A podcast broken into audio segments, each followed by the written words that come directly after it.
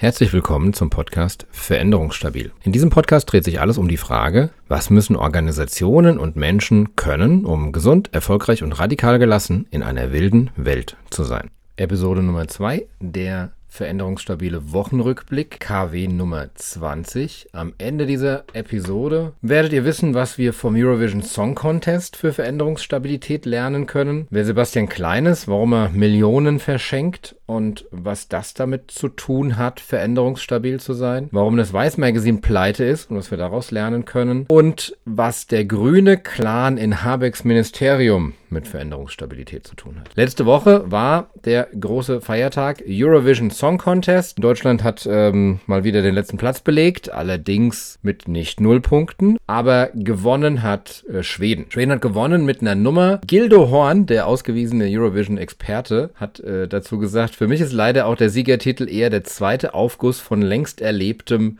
die tongewordene Numero sicher. Die Leute wollen das so. Und jetzt kann man da viel rumpsychologisieren, warum das so ist, warum wir in einer wilden Welt ähm, uns, uns, ja, wie soll ich es sagen, nach Mainstream, nach Mittelmäßigkeit, nach, das regt mich jetzt nicht auf, sehnen. Aber ich glaube, da ist schon was dran, hinzugehen und zu sagen, mal einfach so ein Feel-Good-Pop-Ding, wo ich nicht drüber nachdenken muss, kein Metal, ich brauche gerade im, im im Autoradio beim Fahren nichts, was mich, was mich triggert, was mich aufweckt, was mich kratzt, sondern ich brauche was, was mich beruhigt. Ich habe im Newsletter verlinkt die Maike van den Boom. Die Maike hat quasi als Produkt, dass sie Deutschen erklärt, warum Schweden so geil sind und was wir daraus lernen können. Das ist ein ganz witziges Produkt, einen längeren Artikel drüber geschrieben, in dem sie erklärt, dass du in Schweden im Gymnasium in der 10. Klasse das Fach Singer-Songwriter belegen kannst und dass die ESC-Gewinnerin, die äh, Lorraine heißt die Gute, quasi ihre Gymnasialmusiklehrerin als diejenige benannt hat, die den größten Einfluss auf ihre Karriere hat. Jetzt ist es so, ähm, die Dame ist Jahrgang 83 die ist 39 und das heißt, wir reden hier schon echt vom Long Game. Also sie redet von Ende 90er, Anfang Nuller Jahre, in denen sie da vom schwedischen Schulsystem in eine Position gebracht wurde, wo sie Kompetenzen entwickeln konnte, äh, die dazu geführt haben, dass sie 2023 den ESC für Schweden gewonnen. Das ist das Long Game. Jetzt ist es so, dass der ESC brutale, ähm, ja, ein brutales Spielfeld für Kopieren von Sachen ist. Ne? Also wenn man das mal wirklich längere Zeit verfolgt, da gewinnt dann jemand und das Jahr drauf sind dann von den, weiß ich nicht, wie viele Teilnehmer, das sind zig Teilnehmer, ne? sind dann auf einmal ein Dutzend, wo du denkst, Moment, das hast du schon mal gehört, das ist die Kopie vom Vorjahr. Also da wird viel kopiert. Und ich sage nicht, dass Deutschland jetzt lernen muss und muss kopieren. Wir müssen unsere Musik also ne, wie wir Musik in der Schule unterrichten, ähm, anpassen. Wir müssen alle, alles anpassen, was wir in der Schule unterrichten. Aber die Frage ist, wenn wir jetzt hingehen wollen und wir möchten, dass unsere Kinder, ja, meine Kinder sind, sind ähm, vier und sechs, ähm, dass die später eine Rolle spielen, dann muss ich halt hingehen und sagen, okay, was müssen wir denn in der Schule überarbeiten?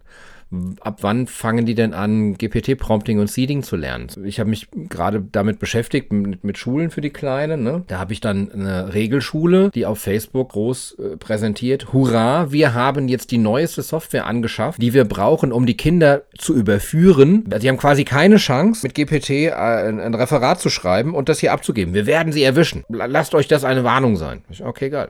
Das ist also die Haltung, mit der ihr auf die Kinder zugeht. Dann habe ich eine alternative Schule, die auf Facebook sagt, hey Freunde, wir haben das einfach jetzt mal akzeptiert, das ist Teil unserer Realität.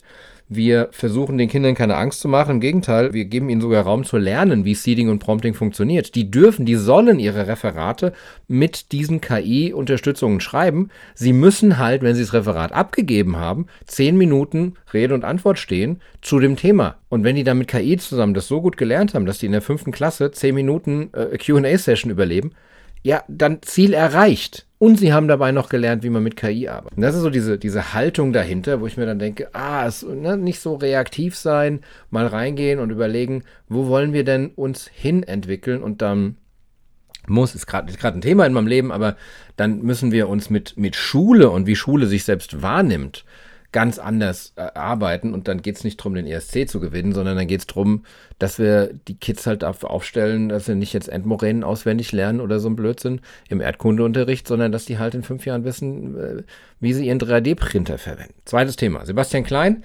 Gründer von Blinkist, von Neuer Narrative, hat den Loop Approach mitgeschrieben, hat die Woche auf LinkedIn verkündet, dass er 90 Prozent, über 90 Prozent seines Privatvermögens verschenkt oder aufgibt, in eine gemeinnützige Stiftung kippt. Blinkist hat einen Exit. Blinkist ist äh, verkauft worden an ein australisches Unternehmen für einen dreistelligen Millionenbetrag. Jetzt wissen wir nicht genau, wie viel der gute Sebastian dafür gekriegt hat, aber es wird schon jetzt mehr als eine Mark 50 gewesen sein. Das Interessante daran, finde ich, ist diese Polarität da drin, weil ich war jahrelang im, im, im Social Entrepreneurship Sektor unterwegs und da waren viele Leute, für die, ich habe da auch dazu gehört, die quasi gesagt haben, eigentlich will ich Geld gar nicht und Geld finde ich so ein bisschen eklig, bevor sie angefangen haben zu gründen. Und das war so in der, in der DNA im Kern drin. Und viele davon, inklusive mir, waren dann nicht erfolgreich mit diesem Ansatz. Ich habe dann später das für mich anders gelöst, dass ich hingegangen bin und habe gesagt, okay, wenn ich, wenn ich gründe, wenn ich geschäftlich unterwegs bin, dann brauche ich jemanden, der Geld sehr viel mehr mag als ich im Team, damit derjenige Gier, und ich meine es überhaupt nicht abfällig, ne, aber dieses, ich habe da Bock drauf,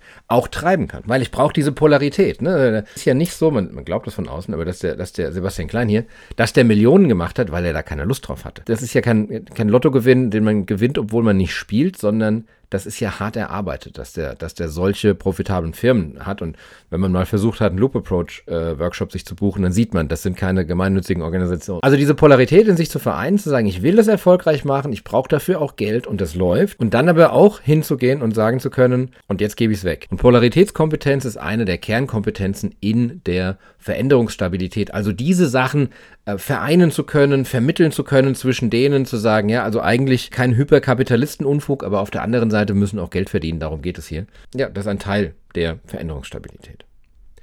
Drittes Thema, das Weiß Magazine ist pleite, hat 2005 oder 6 oder ja, müsste so gewesen sein ungefähr, kam ein Kollege und gab mir äh, so unter der Hand auf dem Parkplatz ein, ein Heftchen und sagte, ja, das hat mir hier jemand zugesteckt. Ich glaube, das könnte, äh, könntest du, könnte, könntest du mögen, Holger. Das könnte dich interessieren. Dann bin ich nach Hause und habe das aufgemacht. Und das sah so ein bisschen verrucht aus.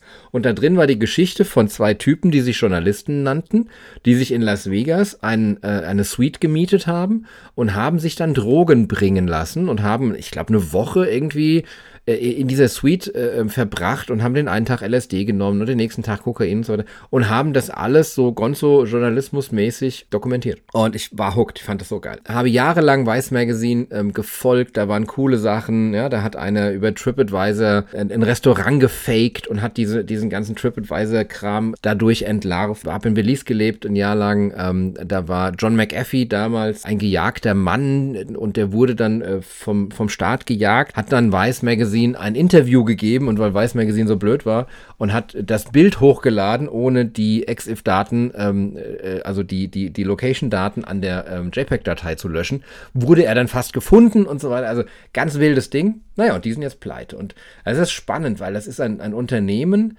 das hatte mal eine, eine, einen Wert von 5,7 Milliarden Dollar, hat aber, soweit man das heute sehen kann, nie Profit gemacht. Und der Wert errechnete sich vor allen Dingen aus einer Denke. Und die Denke war, Vice Magazine hat die Millennials ganz gut entschlüsselt. Ne? Ich bin das, Millennials, also so Jahrgang in die, in die 90er rein. Und die werden auch die Generation Z für uns lösen können. Und deswegen, Rupert Murdoch war an denen dran. Disney, Disney war an denen dran. Diese Denke, nur weil die die, die eine Generation entschlüsselt haben, schaffen sie es, jede Generation zu entschlüsseln. Ist halt leider aufgeflogen oder entlarvt worden, bevor sie Geld draus machen konnten. Was können wir daraus, äh, ich meine, was, was sagt uns das für die Veränderungsstabilität? Also erstmal dieses, nur weil, nur weil jemand diese, diese eine Generation in der einen Zeit getroffen hat, heißt das noch lange nicht, dass er das durchgehend kann. Ja, und Zeit verpasst halt. Bei Blinkist ist es nicht so. Die haben ganz gezielt nach einer Übernahme gesucht, nach jemandem, der sie übernehmen kann, der mehr Geld hat als sie. Thema 4. Der grüne Clan in Habecks Ministerium, ne? Hier äh, Greichen und, und so weiter. Ich habe euch dazu im, im Newsletter mal einen äh, Post von Mark Raschke verlinkt den ich sehr auf den Punkt fand, dass er gesagt hat, was muss eigentlich passieren, dass einem als Minister die Organisation Lobby Control, die eigentlich PolitikerInnen überwachen soll, beispringt und dich als Opfer einer politischen Schmierenkampagne verteilt. Ohne jetzt äh, zu sehr ins Politische zu gehen, ich habe seit Jahren schon, ich komme ja aus dieser Fuck-Up-Night-Kultur heraus. Ne? Habe äh, mal einen relativ erfolgreichen Vortrag gehalten in Frankfurt, bin dann mit diesem Zirkus so ein bisschen rumgereist. Unter anderem bis nach Afghanistan gekommen tatsächlich an die Uni in Kabul. Mein Opener von dieser Rede war immer, dass Unternehmerinnen einen absoluten Vorteil haben gegenüber Politikern und das ist, sie dürfen Fehler machen. Wir wissen alle, No-Brainer, Fehler sind unheimlich gute Quelle zum Lernen und es muss auch möglich sein, Fehler zu machen. Wenn ich unfähig bin, Fehler zu machen, dann bin ich entweder ein Narzisst oder sonst was. Wenn ich keine Fehler zugeben kann, dann kann ich nicht lernen, ich kann nicht, kann nicht adaptieren, ähm, ich, bin, ich bin eigentlich wertlos, weil ich eigentlich nur einen einmal gefassten Plan abspule. Ja, ich bin wertloser als ein Roboter, weil die werden ja auch mehr schlau. Ein Unternehmer oder eine Unternehmerin kann halt hingehen und sagen, hey, da haben wir was ausprobiert, das hat nicht funktioniert, das machen wir jetzt anders. Und was ich so toll fand an diesem ganzen Ding war, dass der Habeck tatsächlich, und man hat das bemerkt, von außen fand ich, versucht hat und hat so ein bisschen gespielt damit, dass er hingegangen ist und ganz bewusst irgendwann mal gesagt hat, ähm, der Greichen hat einen Fehler gemacht und, und wegen dem Fehler werde ich ihn jetzt nicht entlassen. Also er hat mal geguckt, weit komme ich damit, das Ding Fehler zu benennen und trotzdem nicht in dieses politische Reflexmuster zu fallen. Wer einen Fehler macht, muss sofort weg. Er hat es ein Stück weit durchgehalten und dann leider nicht mehr weil dann kam noch ein Fehler und noch ein Fehler. Ich fand es schade, aber an, auf der anderen Seite stimmt es mich irgendwie so ein bisschen positiv. Opposition muss Oppositionsarbeit machen, Opposition muss den Finger in die Munde legen, das ist der Job. Aber auf der anderen Seite werden wir nicht weit kommen, wenn wir eine Gesellschaft haben und die Politik ist ein, ein großer, wichtiger Teil der Gesellschaft, der nicht lernen kann. Wenn wir eine Gesellschaft haben, die nicht lernen kann, ähm, die Fehler nicht zugeben kann, dann werden wir dumm bleiben. Dann sind wir definitiv als Gesellschaft nicht veränderungsstabil. Also ich bin guter Dinge, es, es bricht ein bisschen auf. Und äh, das war's für heute. Ich wünsche euch ein schönes, äh, langes Wochenende. Das ist der Freitag, der Brückentag quasi. Vielen Dank fürs Zuhören. Ihr könnt diesen Podcast abonnieren auf Spotify, äh, Apple, auf Google und auf Amazon ist er, glaube ich.